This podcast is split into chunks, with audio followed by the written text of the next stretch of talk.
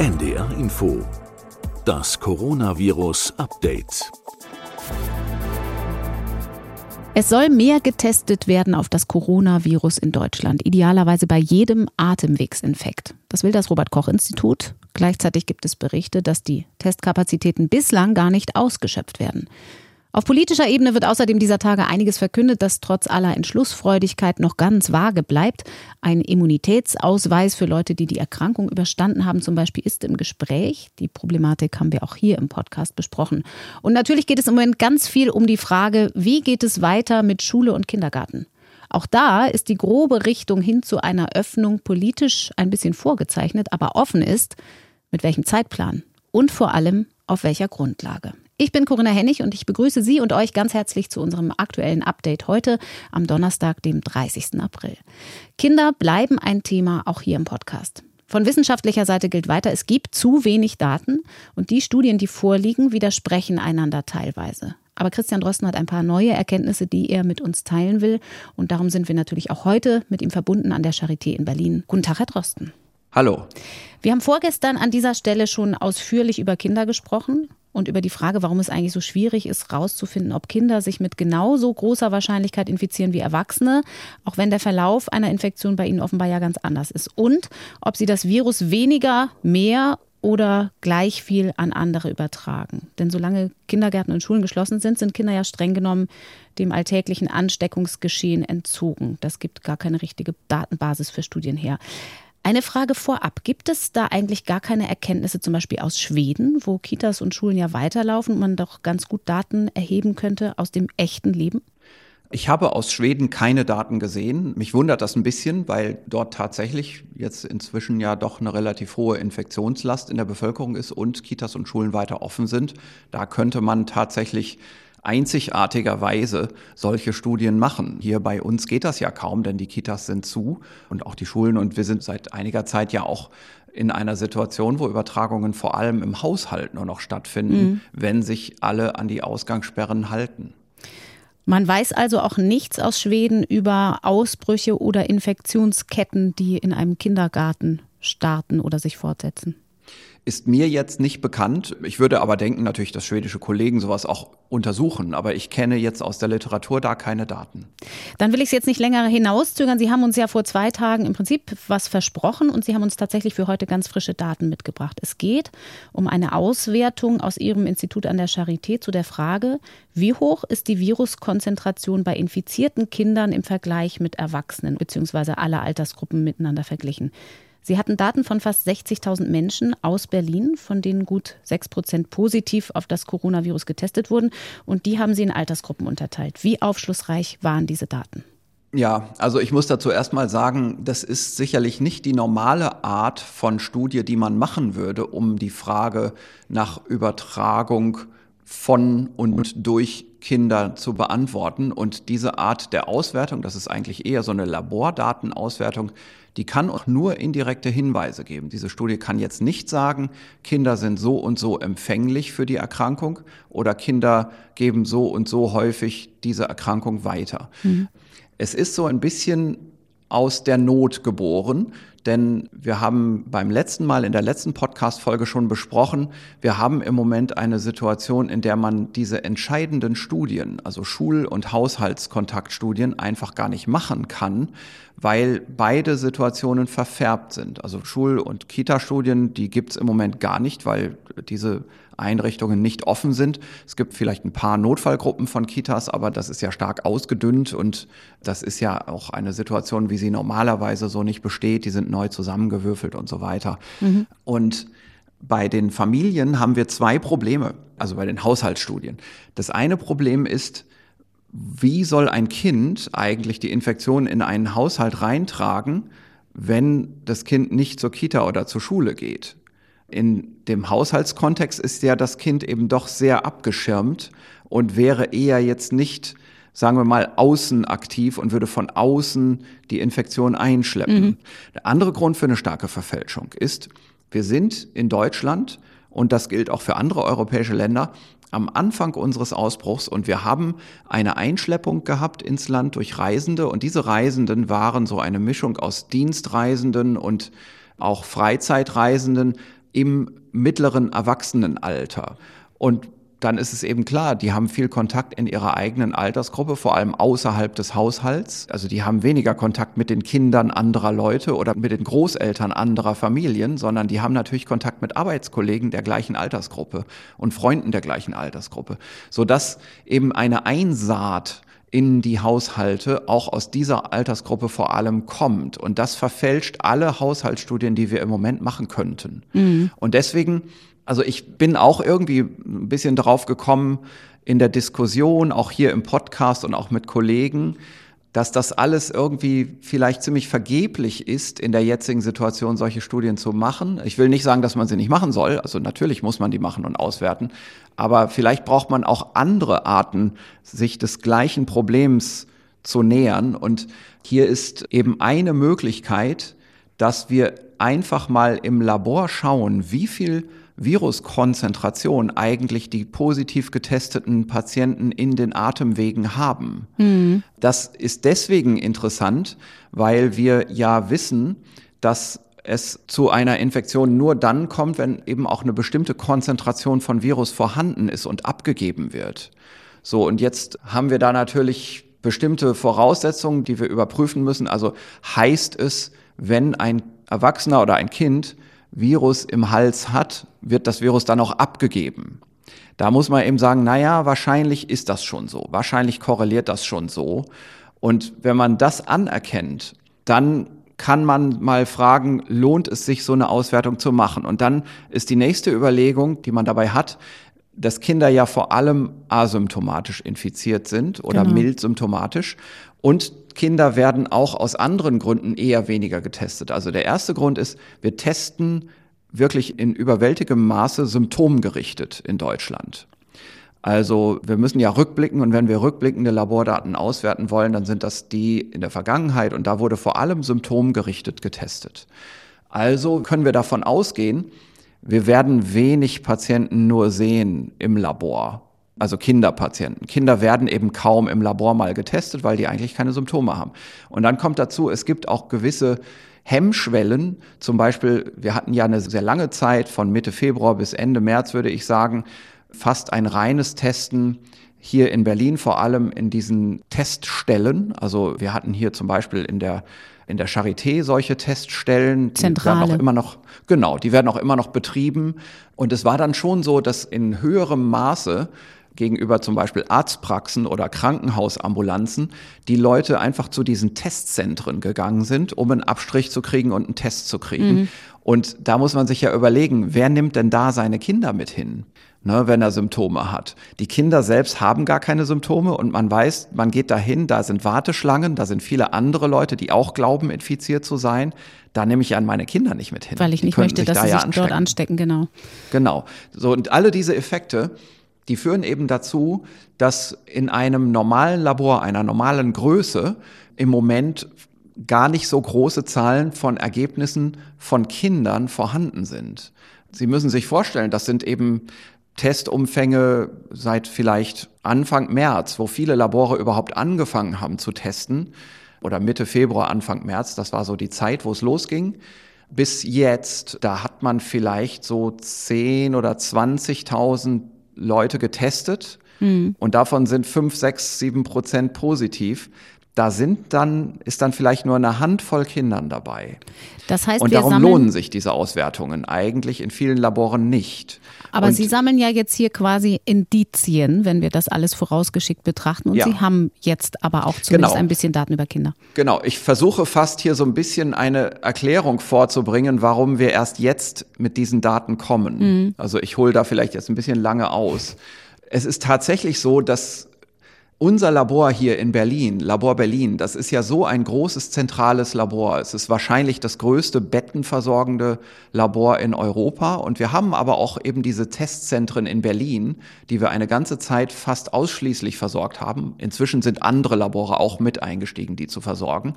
Aber mir war selber gar nicht klar, wie groß die Zahl eigentlich jetzt ist, beziehungsweise mir war die Zahl klar, aber ich habe mir nicht klar gemacht, dass wir wahrscheinlich jetzt doch so viel kritische Masse haben, dass wir auch schon die Kinder analysieren können. Mhm. Und ich habe mir wirklich deswegen letzten Montag, also diese Woche Montag, der Tag vor unserem letzten Podcast, da habe ich mir wirklich gedacht, meine Güte, das müsste man doch jetzt wirklich mal anschauen. Und das haben wir dann schnell gemacht in einer wirklich Blitzaktion. Habe ich jetzt vorgestern nach dem Podcast die Mitarbeiter dort im Labor gebeten, mir mal alle Daten zusammenzustellen und habe mit einem Mathematiker, der hier bei mir im Institut arbeitet, Terry Jones, am Dienstagnachmittag und am ganzen Mittwoch die Daten analysiert und wir haben die dann am Mittwochnachmittag, das war gestern, zusammengeschrieben. Also das Manuskript, das wir dann veröffentlicht haben, wir haben das einfach auf unsere eigene Homepage gestellt. Mhm. Das ist aber ein vollständiges wissenschaftliches Manuskript. Ich habe abends getwittert, dass man das anschauen kann auf Englisch, so dass viele Wissenschaftler weltweit das jetzt schon gesehen haben und mir auch Rückkopplung gegeben haben. Das ist tatsächlich innerhalb von ein paar Stunden geschrieben worden.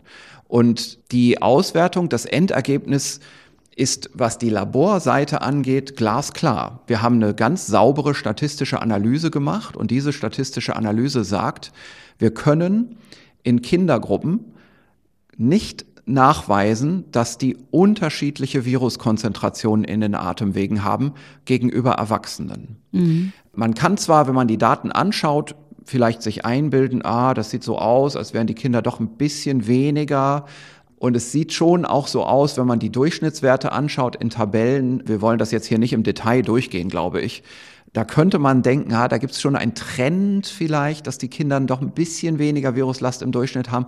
Aber das sind eben so Dinge, da werden auch die Konfidenzintervalle größer. Was sind Konfidenzintervalle? Das, das, das sind Streubereiche letztendlich. Also das ist der Datenbereich anhand der Streuung ermittelt also anhand der Ungenauigkeit der Messung und der Verteilung der einzelnen Datenpunkte vor allem, der Datenbereich, wo man sagt, das ist 95 Prozent des Datenumfangs, der mhm. liegt in diesem Bereich drin. Also so ein Vertrauensbereich, würde man sagen. Ne? Also da kann man sich darauf verlassen, dass da das wirkliche Mittel liegt, der wirkliche Mittelwert.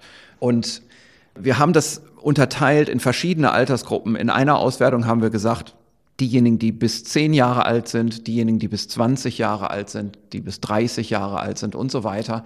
Und in einer anderen Auswertung haben wir gesagt, das Kindergartenalter und das Kleinkindalter, also bis vor die Schule, vor das Schulalter, dann das Grundschulalter, das normale Schulalter und dann Universität und junge Erwachsene, die selber Kinder haben, ältere Erwachsene, bei denen die Kinder eher schon aus dem Haus so langsam sind oder die zumindest nicht mehr Kleinkinder zu Hause haben. Das haben wir auch alles unterteilt. Und im Wesentlichen muss man einfach sagen, es gibt keine nachweisbaren Unterschiede mhm. in der Viruslast.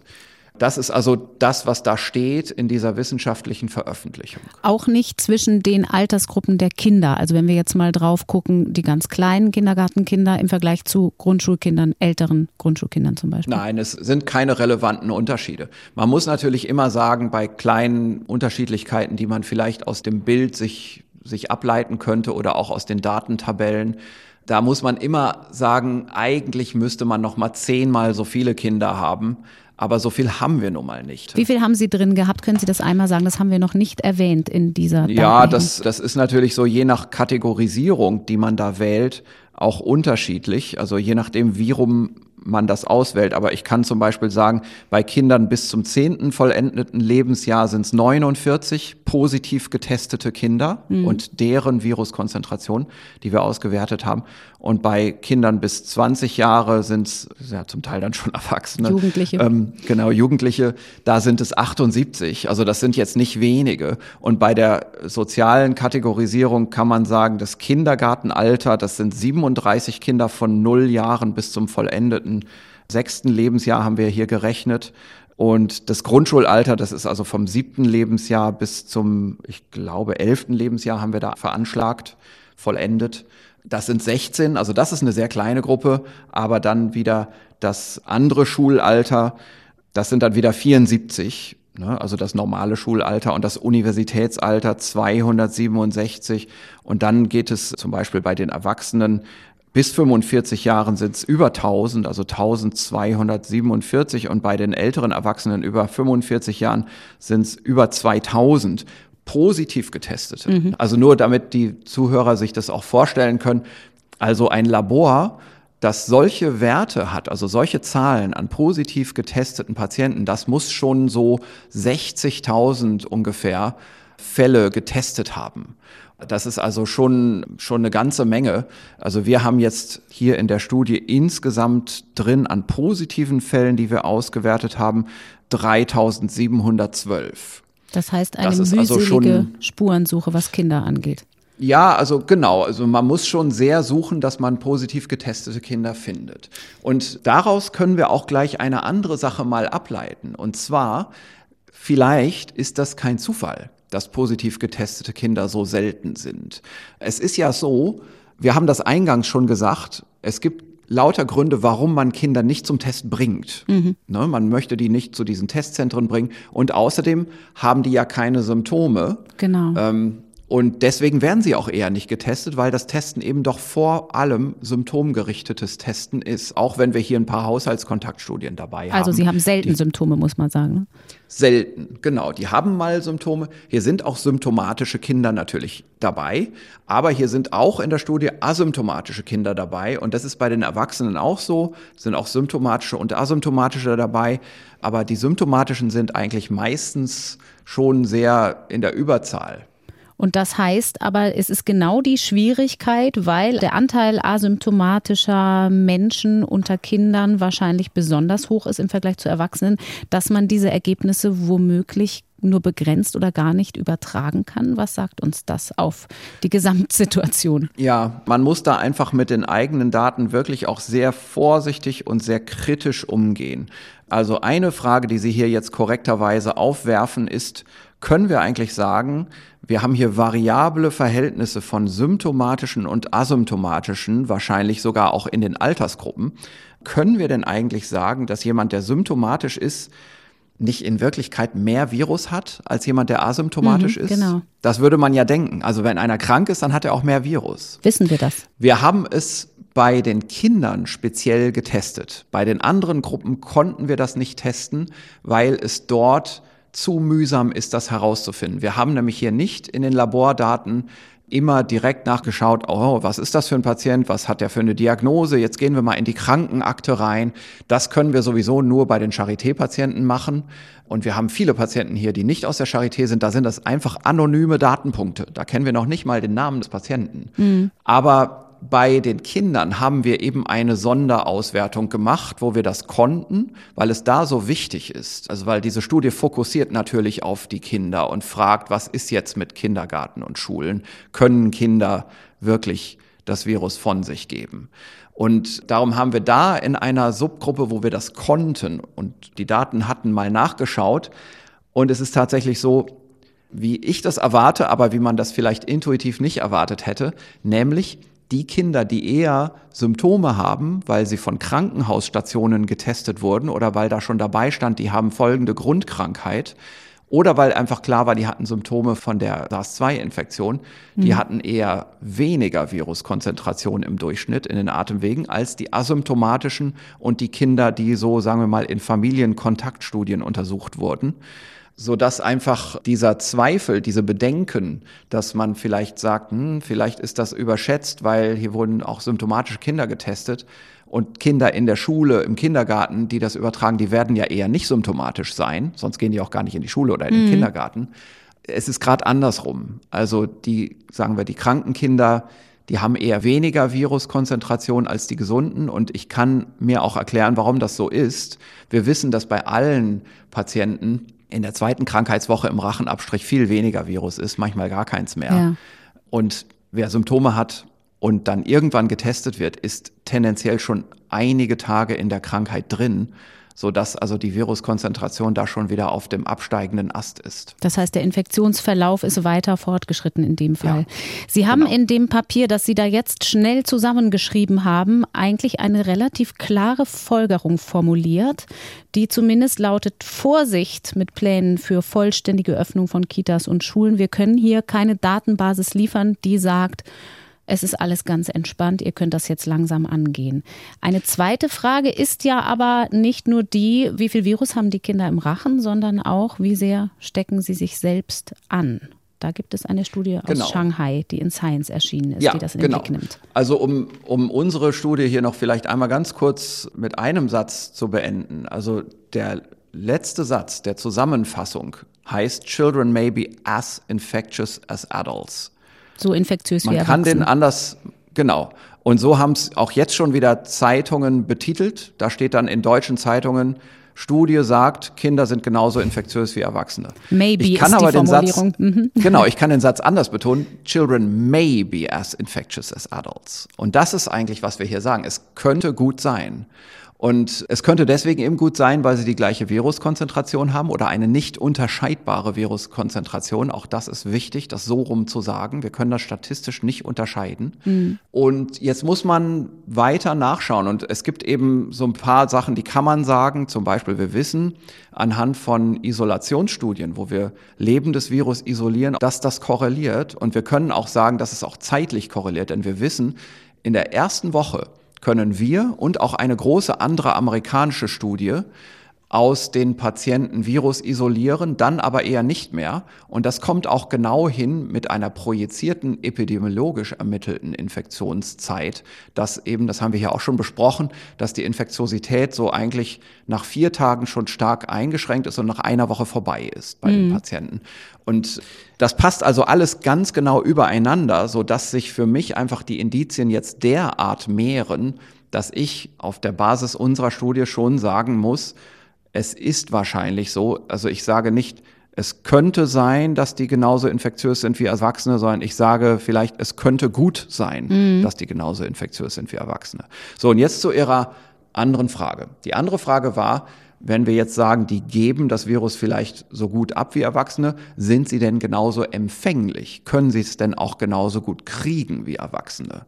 Und da gibt es tatsächlich ein wichtiges neues Stück Literatur, das wir vielleicht in den letzten zehn Minuten hier gerade kurz besprechen können. Ich will nur sagen, vorweggeschickt, Bisher war es so, es gibt schon eine andere sehr, sehr gute Studie. Die ist schon veröffentlicht, die haben wir hier schon relativ früh im Podcast besprochen, als die noch im Preprint war und die ist jetzt in einer der wichtigsten Zeitschriften in The Lancet erschienen. Also hat auch den Begutachtungsprozess überstanden und ist also jetzt ein zertifiziertes Stück Wissenschaft, wenn man das so will.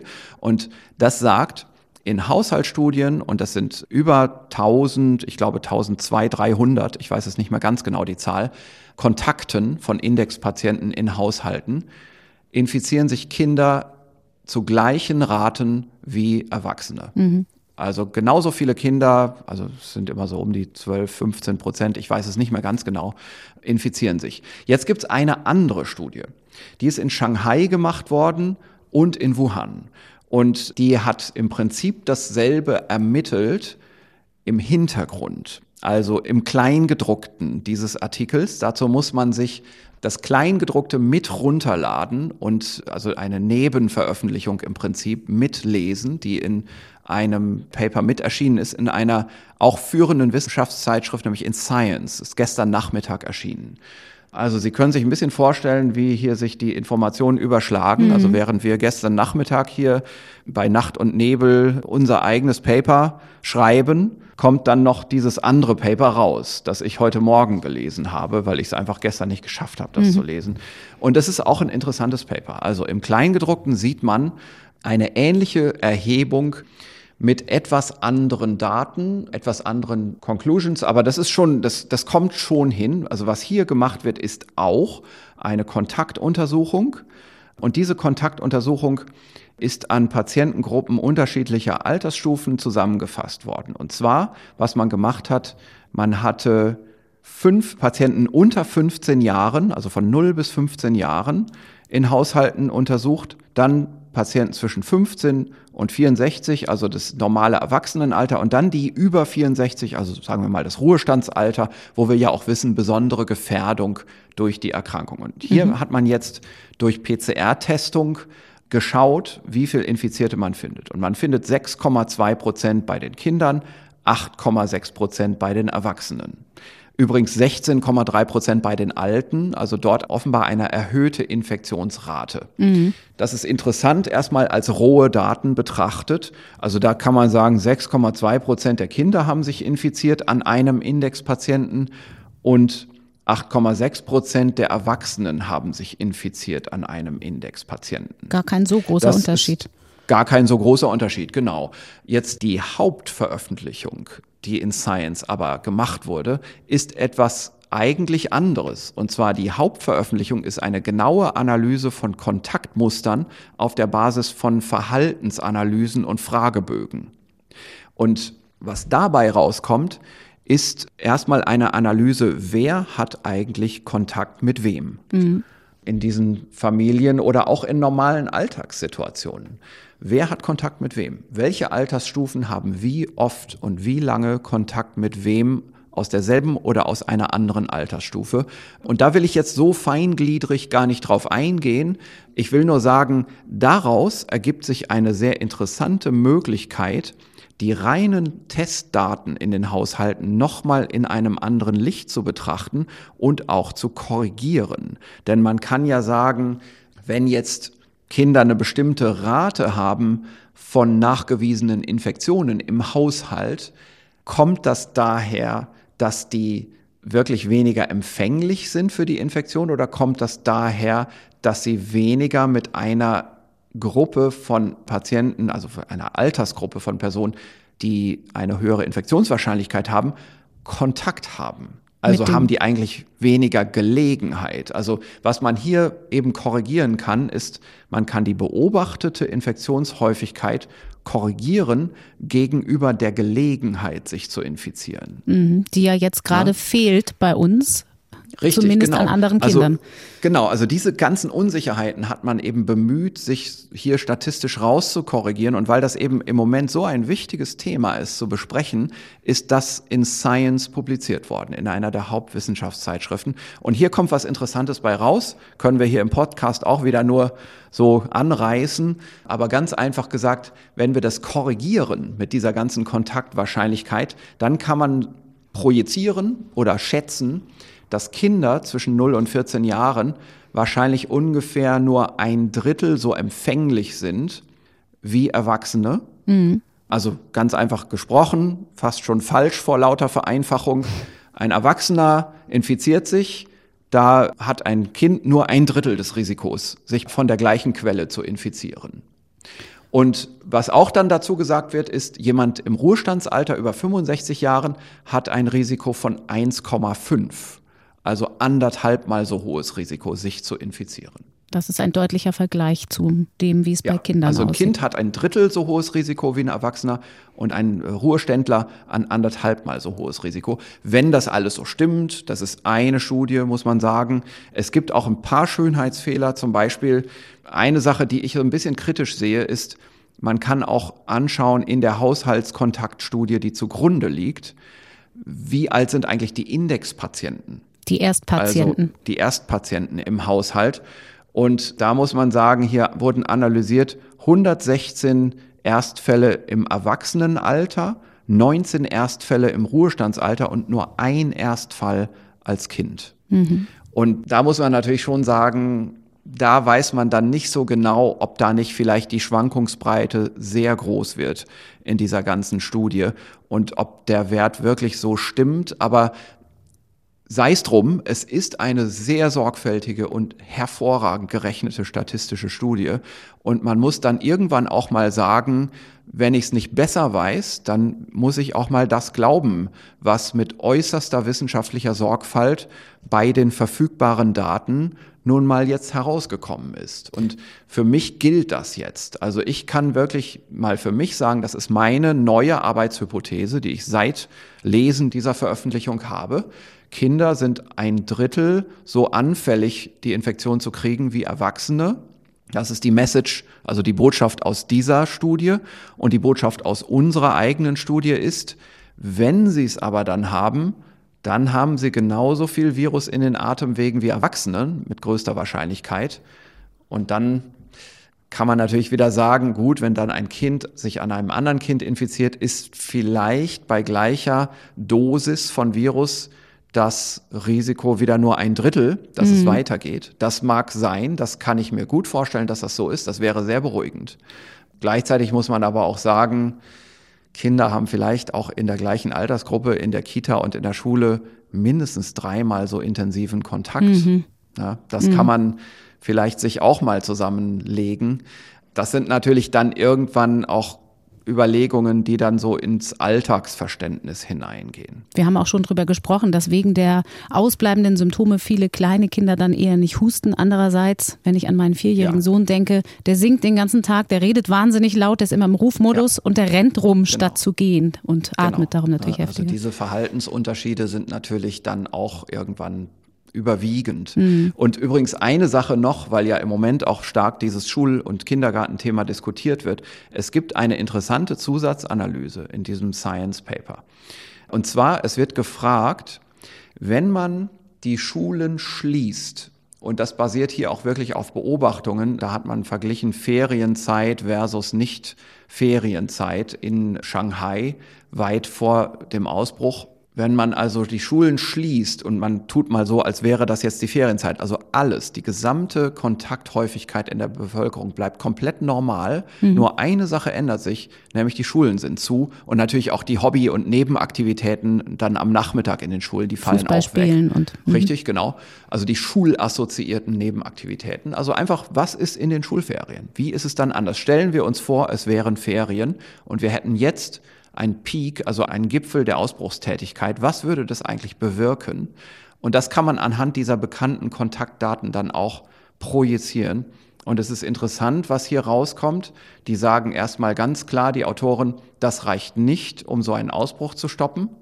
Es würde die Höhe des Gipfels der Inzidenz, also der Belastungspuls auf das Gesundheitssystem, so kann man es auch verstehen, mhm. der wäre nur noch 64 Prozent von einem ungebremsten Verlauf. Mhm. Also das würde auf ein ganzes Stück mehr als die Hälfte, also fast zwei Drittel des Ausgangswertes reduziert werden, wenn man nur die Schulen schließt und die Freizeitnebenaktivitäten aufgibt. Also so viel würde Schulschließen alleine nicht leisten können. Mhm. Das kann man also auch noch hier rausziehen aus dieser Studie.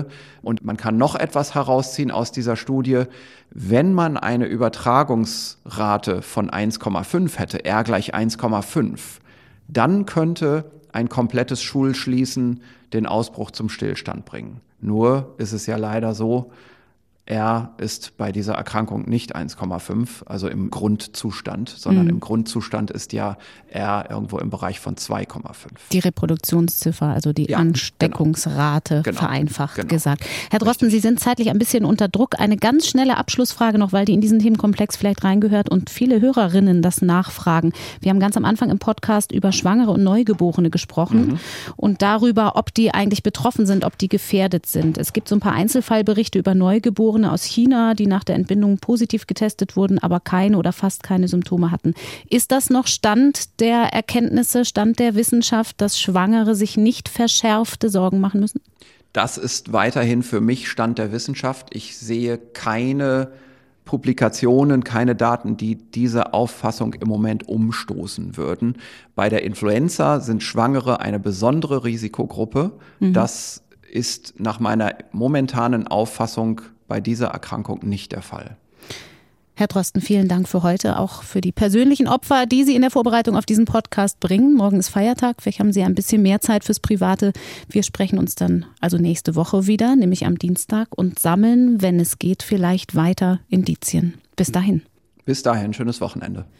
Und ich möchte an dieser Stelle nochmal einen anderen Podcast empfehlen. Da ist ja jetzt ein bisschen Luft zum Hören in den nächsten Tagen ohne Christian Drosten. So wie die Studienlage zum Coronavirus ist ja auch der Podcast Dschungel ein dichter und manchmal unübersichtlicher. Aber es gibt Spannendes und Aufschlussreiches zu hören, auch in der Corona-Krise.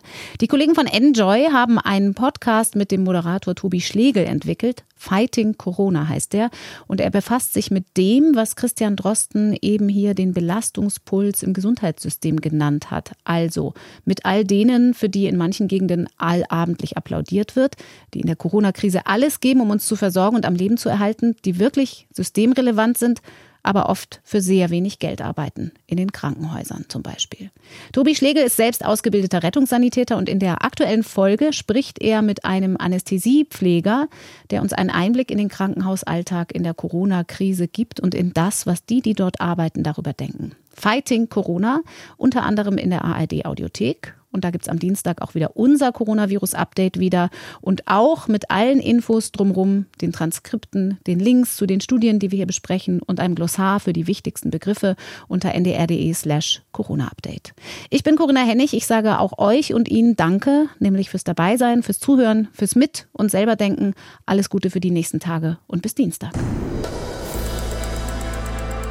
Das Coronavirus Update. Ein Podcast von NDR Info.